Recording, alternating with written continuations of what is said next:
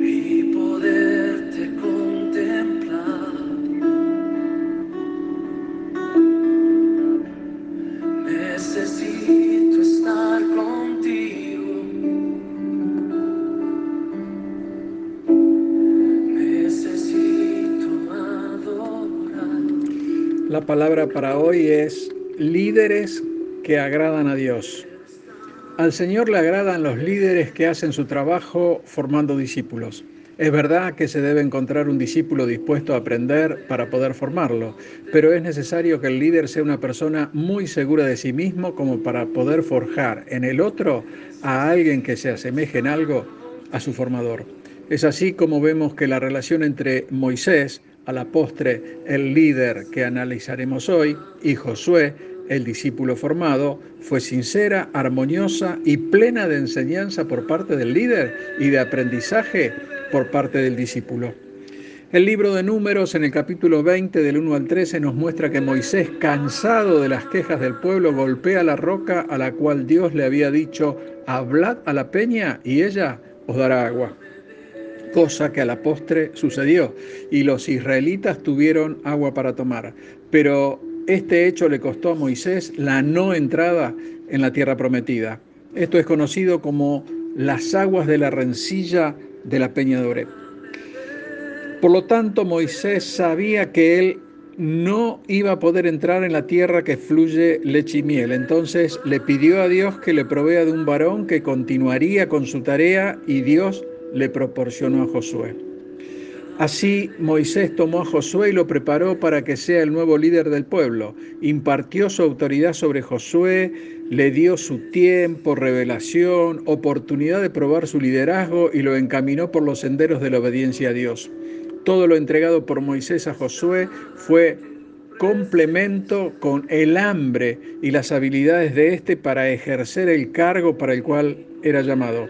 Así Moisés vio que el sueño de entrar en la tierra prometida sería cumplido a través de Josué. Moisés transfirió su liderazgo de la siguiente forma.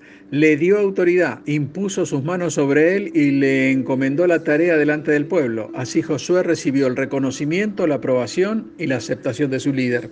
Le dio experiencia, le permitió probar su liderazgo, primero como espía y luego como estratega militar le dio sustento. Fue compañero de Josué a pesar de las diferencias de edades. Esto no fue un problema ni para Moisés ni para Josué, ya que este último necesitaba y quería el aliento y el empuje que Moisés le daba. La síntesis de la relación entre Moisés y Josué podemos circunscribirla a los siguientes aspectos. Moisés tenía un propósito con Josué, el mismo le había sido dado directamente por Dios. Le mostró el logro que debía alcanzar, para ello le brindó toda su confianza. Lo dirigió a que pueda llegar a su destino, lo proveyó de amor y refugio. Evaluó los puntos en que podía tener dificultades y sobre estos trabajó con más ahínco. Entregó todo su conocimiento y Josué lo asimiló por el interés que puso en la continuación de la obra. Moisés pudo desarrollar la tarea de preparar a Josué como su continuador por las siguientes causas. Él estaba seguro de su liderazgo. Además, reconoció el valor de Josué como líder. Pasó mucho de su tiempo preparándolo. Tuvo en cuenta que la preparación no era para competir con él, sino que era un esfuerzo corporativo. La relación de Moisés con Dios era de plena comunión, independientemente que su carácter era impulsivo y explosivo. Él se puso en las manos del Señor y fue obediente y valiente al contender con Faraón para retirar al pueblo hebreo hacia la tierra prometida. Y fue el guía de todo el pueblo durante 40 años, un pueblo lleno de contiendas, malhumorado y falta de fe en que el Señor haría la obra que les había prometido. Estas confrontaciones hicieron flaquear a Moisés en innumerables oportunidades y como comentamos anteriormente, al no cumplir con un mandato de Dios, no le fue permitido entrar en Canaán.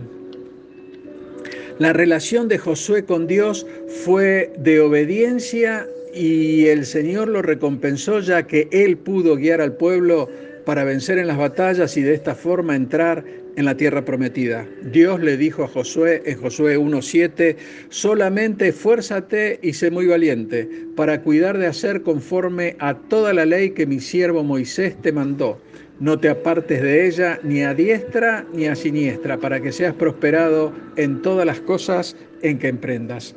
La misión de Josué fue a la postre introducir al pueblo de Israel en la tierra prometida, tarea que sí pudo lograr. Para ello utilizó y puso en práctica toda la enseñanza de Moisés, su líder, y toda la estrategia de la cual fue provisto por Dios.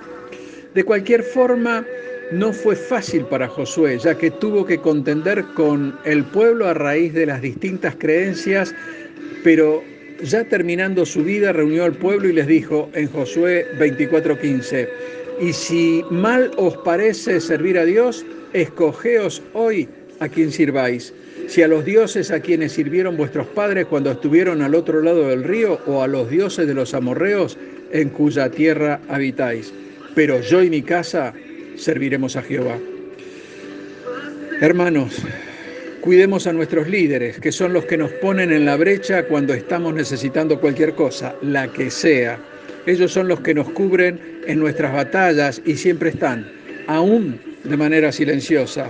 Pedimos al Señor por sus vidas y ponemos sus necesidades a sus pies para que sea Él el que provea. Recordemos que Dios ha establecido una forma de llegar a Él y los líderes son los que llevan esta tarea adelante. Vaya mi reconocimiento para Eduardo Carulo. Dios te bendice. Amén.